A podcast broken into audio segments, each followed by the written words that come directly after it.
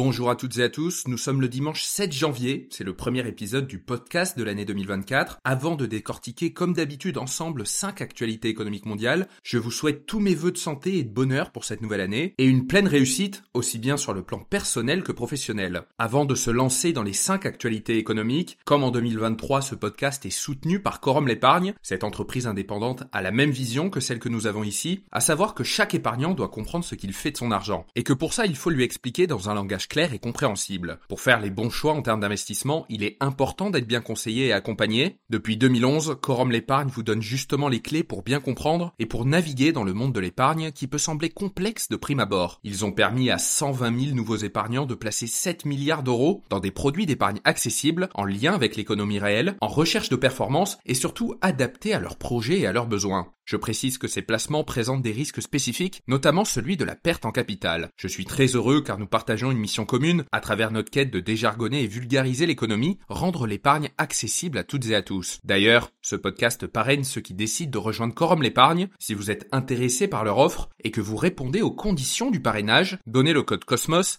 COS-MOS pour bénéficier d'une récompense de bienvenue. Allez, on commence le tour d'horizon de l'actualité économique en France, où il faudra s'attendre à une hausse moyenne de 226% du prix des nuitées dans les hôtels lors de la cérémonie d'ouverture des Jeux Olympiques de 2024. En fait, cette hausse exorbitante des prix a été pointée du doigt par les enquêteurs du magazine UFC Que Choisir. Alors pour que vous compreniez bien, ils ont étudié les prix de 80 hôtels localisés à moins d'un kilomètre du parcours de la cérémonie d'ouverture en comparant avec les tarifs habituel pratiqué deux semaines avant les Jeux Olympiques. Les hôtels ont été sélectionnés aléatoirement du 2 au 5 étoiles pour une chambre de deux adultes. Si le coût moyen de la nuitée du 12 au 13 juillet 2024 s'élève à 317 euros, dans 20% des hôtels ayant encore des chambres disponibles, il faudra débourser en moyenne 1033 euros pour se loger du 26 au 27 juillet 2024. L'étude révèle que 30% des hôtels ont ajouté comme condition l'obligation de réserver plusieurs nuits d'affilée ce qui représente en moyenne 3,4 nuitées. En prenant cela en compte, le week-end de la cérémonie d'ouverture reviendrait donc à 2947 euros pour deux personnes. Cependant, de nombreux hôtels parisiens n'ont pas encore ouvert les réservations pour la période estivale. Pour voir si ces hausses incroyables se confirment, le magazine compte révéler et suivre les nouveaux tarifs proposés au fur et à mesure jusqu'à cet été.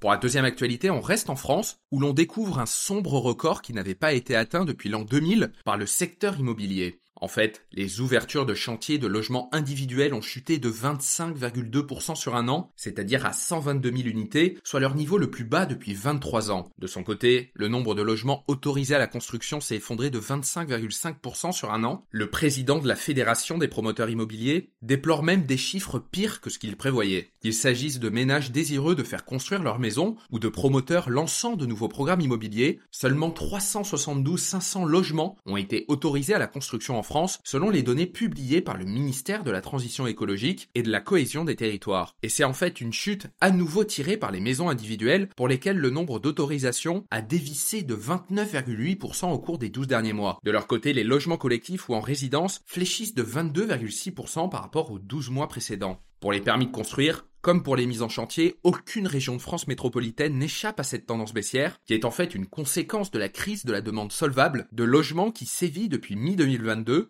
en raison de la remontée rapide des taux d'intérêt. En revanche, la demande pourrait repartir en 2024 avec des perspectives de baisse de taux d'intérêt directeur de la Banque Centrale Européenne selon le Fonds monétaire international. Pour la troisième actualité, on s'intéresse à la finance traditionnelle où les marchés boursiers ont connu leur meilleure année depuis 2019. En fait, L'indice MSCI Monde, qui est un indicateur général des actions des marchés développés mondiaux, a bondi de 16% entre fin octobre et le 31 décembre 2023 et est en hausse de 22% sur l'année écoulée, c'est-à-dire sa meilleure performance depuis 4 ans. Alors ces gains ont été motivés par un changement radical des attentes en matière de taux d'intérêt suite à une série de données montrant une baisse de l'inflation plus rapide que prévu dans les économies occidentales. Une poignée de grandes valeurs technologiques ont généré une grande partie des gains à Wall Street cette année, notamment avec Apple, Microsoft, Alphabet, Amazon, Tesla, Meta et Nvidia. Les traders anticipent désormais 6 baisses de taux de la part de la Réserve fédérale américaine et de la Banque centrale européenne d'ici fin 2024, ce qui constitue un revirement effondrement brutal par rapport aux craintes de coûts d'emprunt plus élevés et plus longs que certains experts prédisaient l'année dernière. Mais d'un autre côté, certains investisseurs pensent que les marchés intègrent trop d'optimisme quant à la poursuite de la baisse de l'inflation. Pour la quatrième actualité, on part en mer Rouge, où la situation devient très critique après que les États-Unis ont détruit trois bateaux des militants Houthis, une organisation armée chiite au Yémen qui est soutenue et armée par l'Iran. En réponse, l'Iran a envoyé à son tour un navire de guerre en mer Rouge. En fait, l'incursion de l'Iran dans la mer Rouge, un jour après l'action américaine, aggrave encore un peu plus une situation très tendue autour du canal de Suez, qui traite environ 12% du commerce mondial. Pour rappel, en novembre, les Houthis ont commencé à attaquer des navires et cargos commerciaux qui, selon eux, se dirigeaient vers Israël ou appartenaient à des entités en Israël dans le but de mettre fin à l'offensive israélienne à Gaza. En un mois, les Houthis ont détourné un porte-conteneurs et lancé plus de 100 attaques de drones et de missiles balistiques, ciblant 10 navires marchands et impliquant plus de 35 pays différents, selon le Pentagone. Ces offensives poussent les navires commerciaux à faire un long détour par le cap de Bonne-Espérance en Afrique du Sud, au lieu de passer par le canal de Suez, ce qui a, au bout du compte, des répercussions sur le prix des marchandises importées.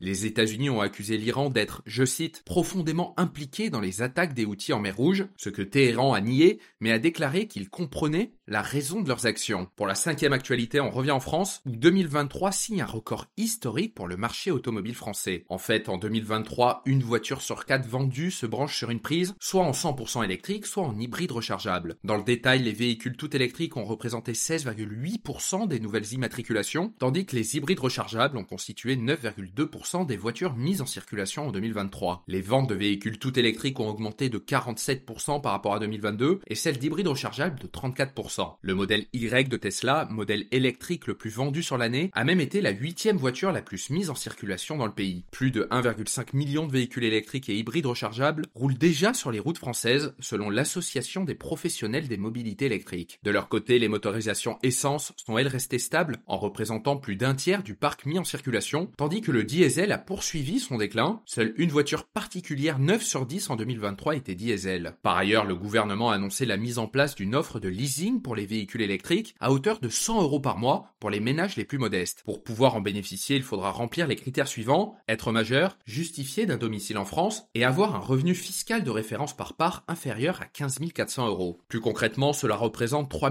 300 euros net par mois pour un couple avec enfant et une personne seule au SMIC est également éligible. Mais il faudra également répondre à l'un des deux critères suivants. Soit résider à plus de 15 km de son lieu de travail et s'y rendre avec sa voiture personnelle, ou faire plus de 8000 km par an dans le cadre de son activité professionnelle avec sa voiture personnelle. Attention tout de même, en 2024, seulement 20 000 véhicules environ seront disponibles pour le leasing social, et c'est la règle du premier arrivé, premier servi qui prime. Voici ce qu'il fallait retenir dans l'actualité économique mondiale cette semaine, et on se retrouve la semaine prochaine pour un nouveau tour d'horizon.